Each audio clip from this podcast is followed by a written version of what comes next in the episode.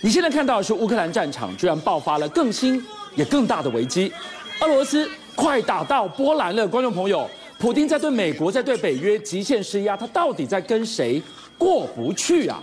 事实上，过去哦，我们看到这个所谓的乌克兰这个战争都局限在所谓乌东的这个地区，但没有想到现在连乌西啊，包含叫这个利维夫这个地方都已经遭受到了空袭啊。所以过去有一段时间，很多人觉得说啊，乌克兰你的空优是不是都拿到了？所以搞到俄罗斯不敢用这个所谓空军。是。但现在看起来，乌西这个地方已经就像画面上面这样，哎，它的战机啊，它的这个这个飞弹其实已经到了你这里了。是。而且这个地方其实比较危险，是因为它距离波兰的边境只有二十公里左右啊，很近了耶，是啊，步就打进波兰了。所以啊，这时候乌克兰他们就讲说：“我告诉你哦，你打的哦，这个地方还有我们国际维和与安全中心啊。事实上，这个地方是什么？你知道，是这个它是靠近这个波兰西部啊，一个比较最大的一个就军事训练的措施。所以你现在这个地方被攻击了之后，他们就讲说：，哦，我告诉你了，其实这里面还有包含到什么？还有外国人在，不是只有乌克兰人在这里面啊。”那你记不记得当时北约是怎么说的？北约说，你动我一根汗毛，我所有会员国打你一个。对啊，当时讲的是补给线嘛。那你如果动到我补给线，那代表我可能会有人员伤亡。但是现在乌克兰放出这样的一个讯息，就讲说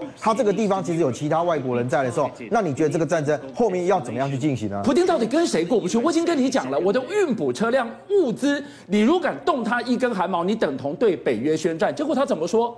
他说这是合理的目标，该打就打。哇！这是很大的恫吓跟警告，打到乌西来，再过国界就是波兰了。而乌东，乌东也出大事了。而且你现在看得到，其实在这一次的这个战争里面，老实讲，战争很残酷。你看前一阵子大家讲说啊，你用什么真空弹啊、燃烧弹，但这一次居然传出啊，说在乌东战场里面，就像你画面上面所看啊，哎，俄罗斯啊被人家指控说他们使用所谓的白磷弹啊。其实白磷弹我们很多人并不陌生，你知道，就像我们一般讲的这个照明弹啊，你打上去之后。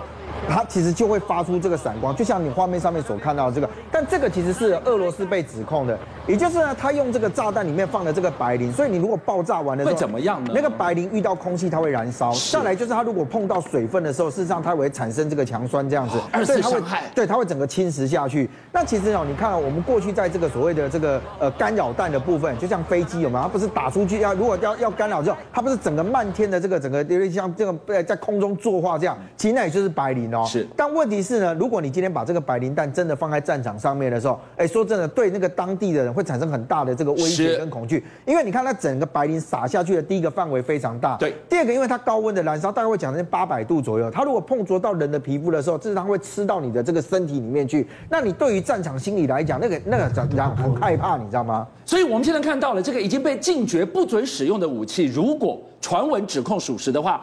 俄军真的已经杀到了杀失心疯的地步了吗？白磷弹在用，结果你看到波兰也要快打进去了，还没完，他居然打死了第一个美国公民。我们今天好好谈一下。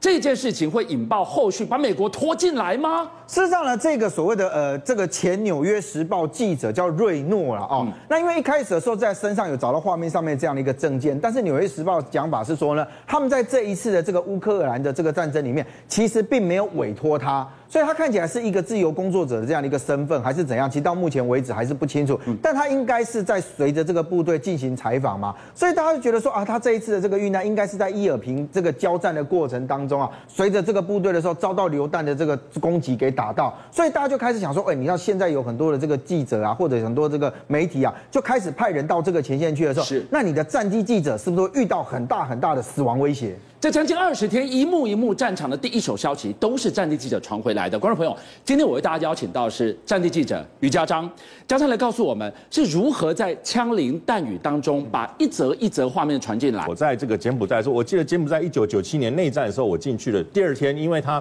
开始机场开放进去的时候，机场它整个是被打得破碎、支离破碎。我是踩着瓦砾堆进去，最后要进去，他入海关不知道怎么办的时候，后来有个台商很聪明，告诉我二十块美金，夹在护照里面这样过关，是。可是这样进去里面哈，其实里面是非常危险。我们路上还遇到军人拦截我们。那我们在这种情况下，其实是非常非常危险。甚至当天因为整个通讯破坏，没有卫星可以传画面的时候，我必须再搭一趟飞机出来。而过去那一趟飞机从这个柬埔寨金边飞到曼谷，大概一百六十块美金，当天涨到两百八。哇，你要不要给？你要给。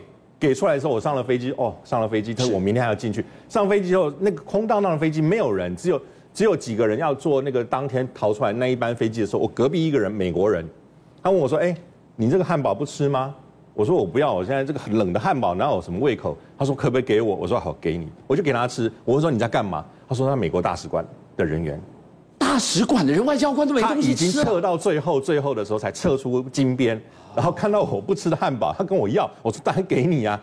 我说这么辛苦，所以同样我们在以色列也遇到冲突的时候，那个根本在巴勒斯坦这个部队看到你来是记者，他不晓得你来意是什么。我们只好拿出我的记者证，像我们会申请这种国际记者证。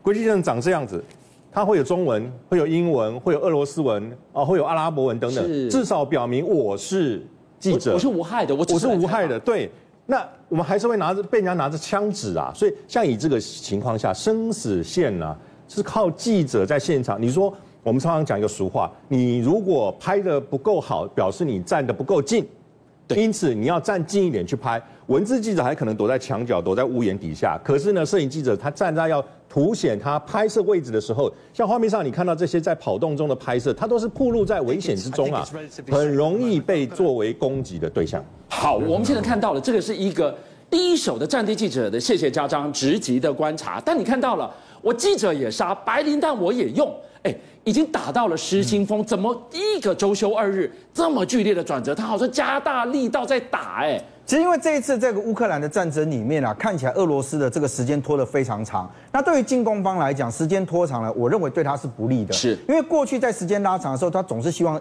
造成包围的效果，让这个防守方他因此弹尽援绝嘛。是。可是你看北约国家现在讲说，你的补给线我一直源源不断的送进去，所以俄罗斯他会遇到很多的状况，是英美啊，这个这个所谓的西方国家或者北约组织到底对乌克兰提出什么样的一个援助？比如说，现在看起来俄罗斯有很多他这个部队啊，他的动态似乎都被乌克兰给掌握了。那现在就被观察到说，其实啊，虽然他们没有实兵进入到乌克兰里面帮忙，可是呢，其实美方啊跟这个其他国家也出动了所谓的侦察机，就像你画面上面看到所谓的 RC 一三五 W 的这样的一个侦察机啊。事实上呢，他们其实所做的事情啊，就是在空中不断的接收许多的这个讯号，而且你知道，其实每一架的这个 RC 一三五有它这个一定的这个限定的侦收范围。他们居然居然讲说，他们用一种所谓铆接的方式，也就是怎样，你知道，一架接一架，大家互相啊帮忙从这一区传递到另外一区里面去，把讯息给接出啊。所以呢，对于这个俄罗斯军队来讲，他现在遇到的问题，可能不是在跟一个乌克兰的这样一个国家作战，而是其他国家用其他的方式帮助乌克兰来对抗俄罗斯啊。好，我们现在看到了，今天就是，哎，我在做什么？我明明有眼睛，我仿佛被戳瞎一般，我什么都不知道，而你对我一举一动，你摸得清清楚楚。这是讯息战，这是科技的战争。但是你看到俄罗斯越杀越重，这时候需要一个公卿，赶快阻止这一场人道危机的战场。那居然俄罗斯，居然乌克兰同时望向了一个人，以色列。为什么今天大家一致把公卿寄望在以色列身上呢？事实上，在这一次的这个所谓的俄乌战争里面，你会看到周边的国家似乎都被迫要选边站。是，可是这些国家也有他自己本身的一个困难处。为什么？你知道？因为他们其实跟乌克兰呢是朋友，是跟俄罗斯呢搞不好也是好朋友。怎么说呢？哎，比如说你刚刚所提到的这个以色列啊，以色列现在被人家传出来讲说啊，这个乌俄的第四轮谈判很有可能会在耶路撒冷这个地方。是，为什么？你知道？哎，说真的，你到任何一个倾向某一边的这个。国家，我看另外一方一定不愿意嘛，所以现在传出来讲说，他们挑了耶路撒冷，就是因为以色列的总理班奈特，事实上他跟乌克兰这边也是朋友，跟俄罗斯这边也是好朋友，所以说呢，哎，他们希望说，哎，大家打电话啦，哎，不要不要这样子一直打下去，那这样子大家很尴尬嘛。今天我们为什么把以色列拿出来说？大家想都没有想到，这个国家居然是世界上极为少数说。俄语这么巨大人口，有一百五十万人在以色列，怎么有这么多人在说俄语？哎，他们是远房亲戚吗？事实上，我们过去看到乌克兰跟俄罗斯之间啊，他们文化习俗还有语言，通通都相通，对不对？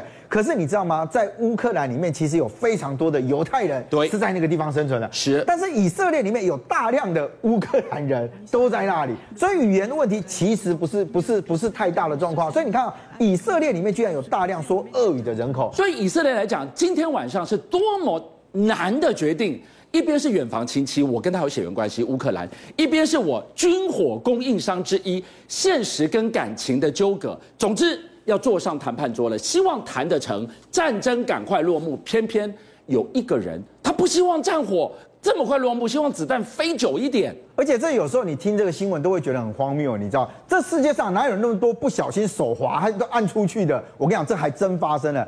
在伊朗啊，居然有说，哎，火箭去攻打了什么美国的一个基地？他其实打到的是什么？你知道，伊朗说，我告诉你，我要打的是以色列，那个里有个战略中心，他对我长期是不不友善的。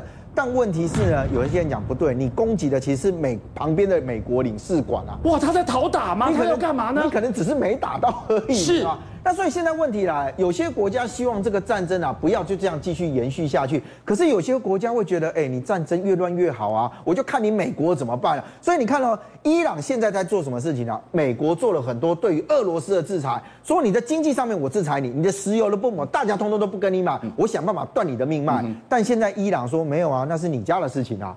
你要挑战，你要去呃，你要去抵制他，是你美国跟俄罗斯的事情。我跟俄罗斯有什么问题吗？所以他完全不想去跟美国一起唱和，你知道？而且我们本来就不是好朋友嘛。你去乱吧，你继续乱，你就无暇来顾及我对我的制裁，你可能也松一点。但是等你那一边战事一结束。